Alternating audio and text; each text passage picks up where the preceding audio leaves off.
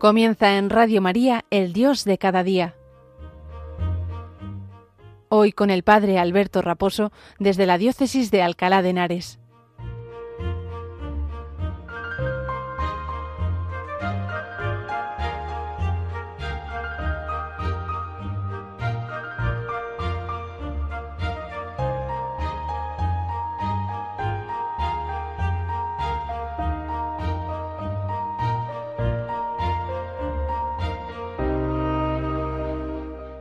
Muy buenos días y un saludo muy cordial desde la parroquia San Sebastián Mártir en la localidad madrileña de Arganda del Rey. En esta parroquia que pertenece a la diócesis de Alcalá de Henares, en el día en que celebra hoy, hoy celebramos el encuentro diocesano de niños en nuestra diócesis. Un montón de niños vamos a participar en breve en este encuentro que se celebra en la localidad madrileña también de Morata de Tajuña. Allí en Morata nos vamos a juntar con nuestro obispo, don Antonio Prieto Lucena, para celebrar la Eucaristía, para tener una serie de juegos y actividades, una gincana, todo ayudado por los, por los catequistas, con una pequeña catequesis también. Bueno, pues os, os, pido a todos que nos encomendéis en esta jornada. De mi parroquia vamos dos autobuses con, con 100 niños. Bueno, pues una alegría grande el poder participar de, de este encuentro, ¿no? En este sábado de marzo, eh, en este sábado de, ya de los últimos días del invierno. Pero bueno, ahora corriendo y saltando, seguro que se nos pasa el frío que podamos tener en estos, en estos últimos días de, de la estación más fría, ¿no? En este, en este mes de, de marzo recién estrenado desde ayer, ¿no? Pedimos a la Virgen María que nos llene de su bendición y pedimos también a la patrona de la localidad, patrona de Morata de Tajuña, Nuestra Señora la Virgen de la Antigua, que vele por eh, el buen desarrollo de esta actividad y que sea una bendición para todos los niños, todos los catequistas, los sacerdotes, incluido el obispo, el señor obispo, que vamos a participar de la misma, ¿no? Pues que la Virgen nos ayude en esta en este encuentro y que sea una bendición para todos y un momento para dar gracias a Dios acercarnos más al corazón de Jesús, que la Virgen María nos sintamos su, su, manto protector y nos acoja bajo su, bajo su mirada maternal y que nosotros también experimentemos la gracia de la fe y la fortaleza de, de ser iglesia, ¿no? En estos encuentros que son más multitudinarios, pues uno experimenta la belleza de la iglesia, en este caso la, iglesia particular que peregrina en Alcalá de Henares. Pues nada, os pido a todos que nos encomendéis en esta tarea, en este día tan especial para nosotros. Y dicho esto, vamos a seguir con la, el comentario al documento que estamos eh, estudiando en, en, el Dios de cada día, cada vez que me toca a mí realizarlo, pues estamos viendo y comentando el texto del Papa Francisco, una exhortación apostólica post-sinodal, que se llama Christus Vivit, Vive Cristo, y que está dirigida a los jóvenes y a todo el pueblo de Dios. Está especialmente dirigida a los jóvenes, pero bueno, como también está dirigida a todo el pueblo de Dios, yo creo que todo lo que se comenta en ella, amén de que pueda servir al joven, pues también nos sirve a los que ya no lo somos, ¿no? Y a los que, pero eh, queremos, ¿no? Seguir al Señor y también los, eh, los, documentos del Papa nos iluminan ¿no? en este seguimiento del Señor para profundizar en él, en ese seguimiento, para, para seguirle con, con mayor alegría, para renovar en esta cuaresma nuestra, nuestra fe y, nuestro, y nuestra adherencia, a, nuestro estar adheridos ¿no? a la voluntad de Dios. ¿no? Bien, pues, pues pedimos al Señor que nos llene de su bendición. Hoy vamos a hablar de Dios y el discernimiento.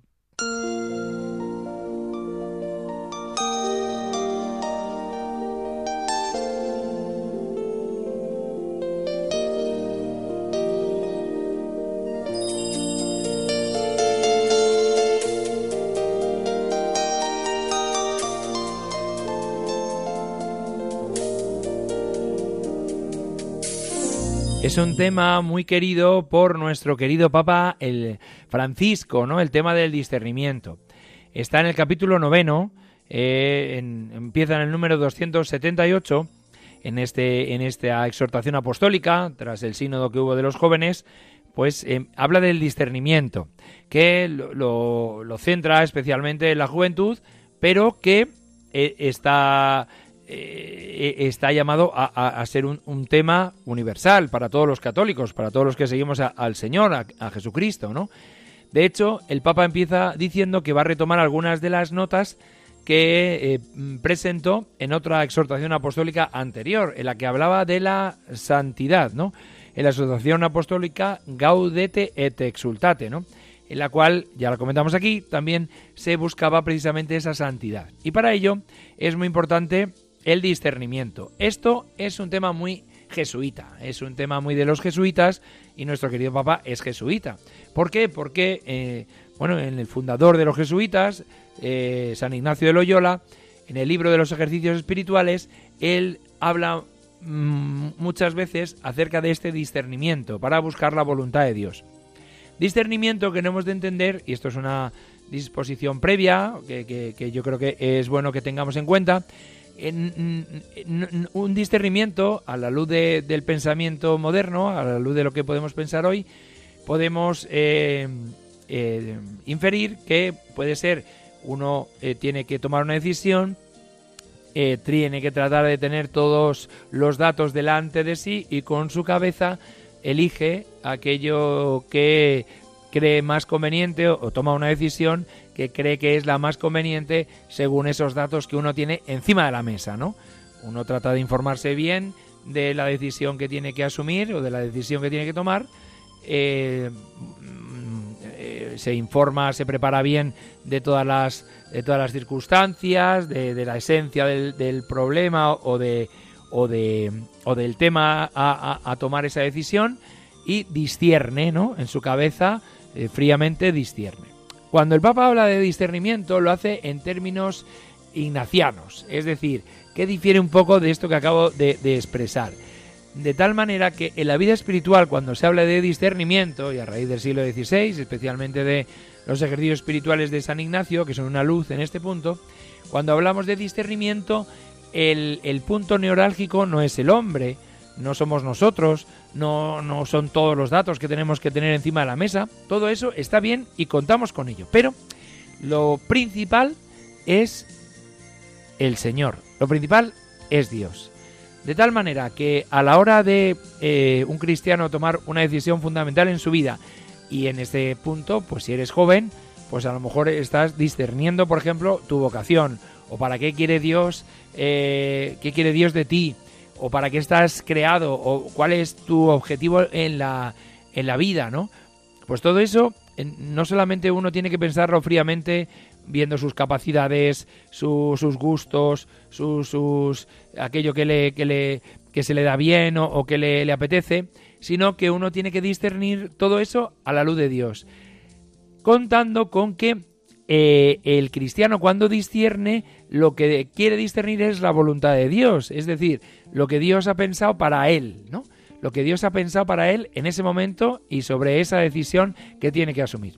De tal manera que ya el discernimiento cristiano eh, tiene un punto de vista diferente, porque no es el hombre el que toma la iniciativa, sino es Dios el que tiene un plan preparado para uno y uno tiene que tratar de descubrirlo para hacerlo suyo, eh, evidentemente eh, cambia mucho de lo que hemos comentado antes, que puede pensar eh, pues una persona corriente, secular, ¿no? Que no que no quiere hacer un discernimiento a la luz de, de Dios, ¿no?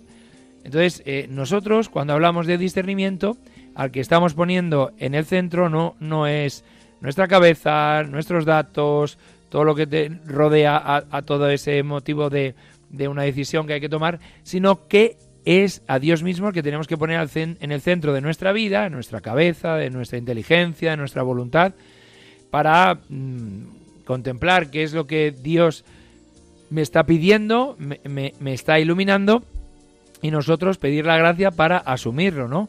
Para tener la certeza de, para tener la fuerza necesaria para llevarlo a cabo, para llevarlo a cabo, ¿no? Entonces, por eso os decía que tenemos que ser en eso un poquito, eh, aprender eh, eh, esa primera, tener esa primera disposición para saber de lo que estamos hablando. Dicho esto, vamos a empezar a leer el número 278, dice el Papa. Sobre el discernimiento en general, ya me detuve en la exhortación apostólica Gaudete et Exultate Permítanme retomar algunas de esas reflexiones aplicándolas al discernimiento de la propia vocación en el mundo. Número siguiente. Recuerdo que todos, pero especialmente los jóvenes, están expuestos a un zapping constante. Él utiliza este anglicismo, ¿no? Zapping constante. Es, zapping es cuando cogemos el mando de la tele y cambiamos eh, una y otra vez los canales, ¿no? Y no nos gusta ninguno y no vemos nada, ¿no? Entonces hacemos zapping, ¿no? Eh, es decir, vamos cambiando canales sin, sin ver ningún programa en concreto. Es posible, continúa diciendo el Papa, navegar en dos o tres pantallas simultáneamente e interactuar al mismo tiempo en diferentes escenarios virtuales. Sin la sabiduría del discernimiento podemos convertirnos fácilmente en marionetas, a merced de las tendencias del momento. Esto el Papa lo decía en la Gaudete et Exultate, no solo para los jóvenes, sino para todos. ¿no? Podemos convertirnos en marionetas que estamos absortos por las pantallas. Y ojo que esto ya se ha hablado aquí largo y tendido, en Radio María se trata muchas veces, pero, pero es una, un peligro que, todos podemos tener, estar enganchados a la pantalla correspondiente, la de la tablet, la de la televisión, la del teléfono móvil, cualquiera de ellas, la, del ordenador, nos puede absorber de tal manera que nos, nos hacemos esclavos de la pantalla, ¿no? Y las aplicaciones, los programas, los todos los servicios que estas, eh, estas eh, estos dispositivos electrónicos nos ofrecen, que son buenos y muy valiosos, pues que están ahí, ¿no?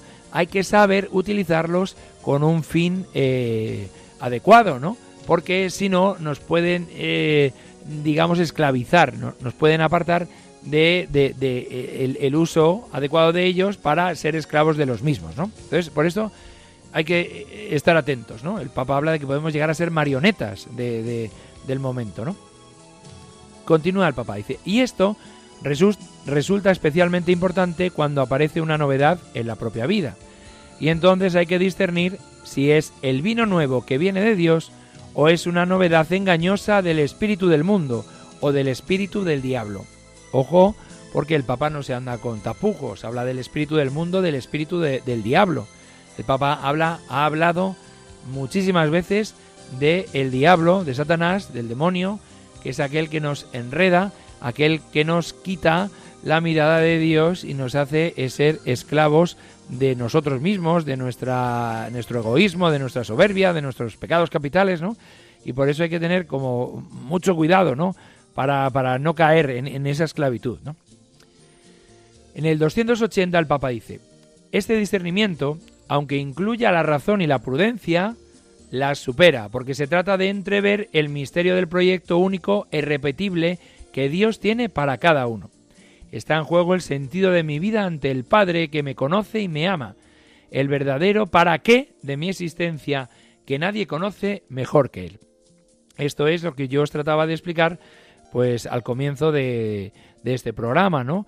Que el discernimiento espiritual, el discernimiento del que el Papa Francisco habla, no es, no es el mero o la mera razón o la mera prudencia que hemos de tener a la hora de tomar decisiones, sino que queremos que Dios esté en el centro de esas decisiones para que sean iluminadas por Él mismo y para que eh, las tomemos de, acuerdo a, su voluntad, ¿no? Y así no equivocarnos y, así elegir de manera adecuada, ¿no? elegir de manera adecuada con más libertad, ¿no? El Papa en el siguiente punto habla de la formación de la conciencia que es muy importante cuando uno tiene la conciencia formada, pues para elegir y para que la conciencia resuene la voz de Dios, ¿no? Si la conciencia la tenemos poco formada o deformada, al final el demonio, eh, bueno, puede, puede valerse de eso para eh, llevarse el asco a su sardina, ¿no? Llevarse, eh, pues eso, lo que él quiere, ¿no? Apartarnos de Dios, ¿no? Y por eso hemos de tener la responsabilidad, y es un deber nuestro, es un derecho, pero es un deber nuestro del cristiano formar la conciencia. Dice el Papa en el 281. En este marco se sitúa la formación de la conciencia, que permite que el discernimiento crezca en hondura y en fidelidad a Dios. Formar la conciencia es camino de toda una vida. Ojo con esto, ¿eh? Porque uno piensa que ya tiene una conciencia adecuada y bien formada, pero el Papa dice, ojo, que Formar la conciencia es camino de toda una vida, en el que se aprende a nutrir los sentimientos propios de Jesucristo, asumiendo los criterios de sus decisiones y las intenciones de su manera de obrar. Cita a Filipenses en el capítulo 2, versículo 5, ¿no? Cuando habla San Pablo de tener los mismos sentimientos de Cristo. Le dice a los filipenses, tened los mismos sentimientos de Cristo.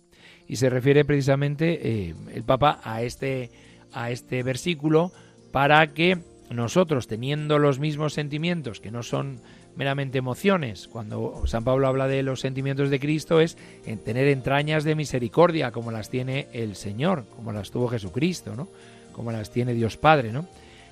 Teniendo esos sentimientos, es, esa manera de pensar, esa forma mentis, diríamos en latín, esa, esa, eh, ese modo de, pensar, de querer, de, gestionar los afectos, en, siempre desde el Señor, pues eso nos hará a formar una conciencia eh, verdaderamente equilibrada, ¿no?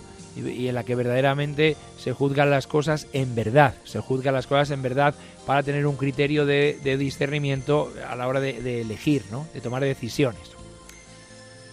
Para ello habla el Papa en el siguiente punto también, dando un paso más, del examen de conciencia. Dice, esta formación implica dejarse transformar por Cristo y al mismo tiempo una práctica habitual del bien, valorada en el examen de conciencia. Algo muy, propio también de ejercicios espirituales, ¿no? San Ignacio Loyola habla de, hacer examen de conciencia habitualmente, los ejercicios, ¿no? Y, la, praxis eh, de la Iglesia habla de hacer un, examen de conciencia eh, diario, ¿no? Al final del día un poco examinarse de uno, cada uno de de cómo ha ido el día, ¿no? De, si, he, si he sido verdaderamente eh, responsable con mis tareas, si, he rezado lo que tenía que rezar, si he estado eh, eh, pues rezando en condiciones, si, he buscado hacer la voluntad de Dios en todo lo que, en todos los, acontecimientos del, día, ¿no? Por eso es muy importante hacer un examen de conciencia diario que me ayude a, a mejorar para cada día, ¿no? Y eso me ayuda a crecer en la vida espiritual. Bien, como digo, el Papa habla del examen de conciencia, que es, dos puntos, sigue diciendo el Papa, un ejercicio en el que no se trata solo de identificar los pecados, sino también de reconocer la obra de Dios en la propia experiencia cotidiana, en los acontecimientos de la historia y de las culturas de las que formamos parte, en el testimonio de tantos hombres y mujeres que nos han precedido o que nos acompañan con su sabiduría. Ojo, porque esto es muy importante, ¿no? El Papa habla de que el examen de conciencia no es solo el reconocimiento de los propios pecados, identificar los pecados, ¿no? Sino de reconocer la obra de Dios en la propia experiencia cotidiana, en los acontecimientos de la historia y de las culturas de las que formamos parte y en el testimonio de tantos hombres y mujeres que nos han precedido o que nos acompañan en el presente con su sabiduría. Sigue diciendo el Papa, todo ello ayuda a crecer en la virtud de la prudencia, articulando la orientación global de la existencia con elecciones concretas, con la conciencia serena de los propios dones y límites. Es decir, al final la virtud cardinal de la conciencia, eh, perdón, de la prudencia, se, se enriquece con, con, el ejercicio del examen de conciencia, la formación de la conciencia y también el ejercicio de, la, del examen de conciencia, ¿no? que nos ayuda a discernir y a, y a saber poner en, en, primera plana pues lo, que Dios quiere para cada uno de nosotros, ¿no? lo que Dios quiere para, para nuestra vida y cómo crecer espiritualmente. El Papa, en el siguiente punto, eh, eh, en el siguiente epígrafe, ya eh, tiene un epígrafe nuevo, dice, ¿cómo discernir tu vocación?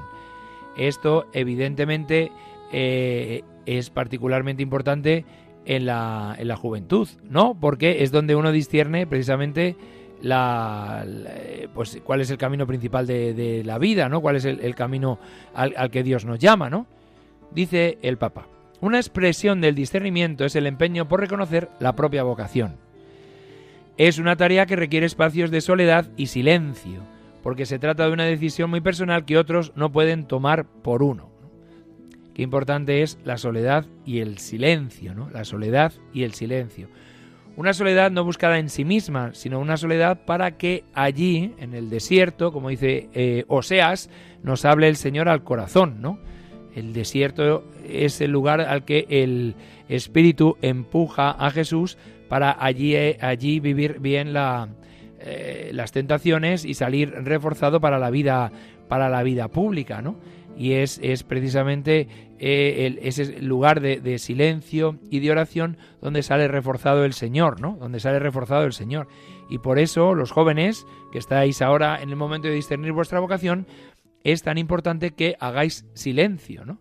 Que, que sepamos dejar eh, tantas cosas que nos distraen, que hacen ruido en nuestra cabeza externamente, porque las hay, el ruido es externo, pero también internamente, para saber escuchar la voz de Dios que nos habla en lo más profundo de nuestro corazón, ¿no? Que nos habla en lo más profundo de, de nuestro ser. Bueno, bien, lo vamos a dejar aquí porque se nos acaba el tiempo y, quiero recordarles que pidan especialmente por los frutos de este encuentro diocesano de niños que, va a comenzar que, en, estos, en estos momentos en, Morata de Tajuña, en este encuentro diocesano de niños, para que sea una bendición y para que los niños se encuentren todos, los, los de nuestra diócesis y los del mundo entero, con el Señor resucitado. Un saludo y feliz y santa cuaresma a todos.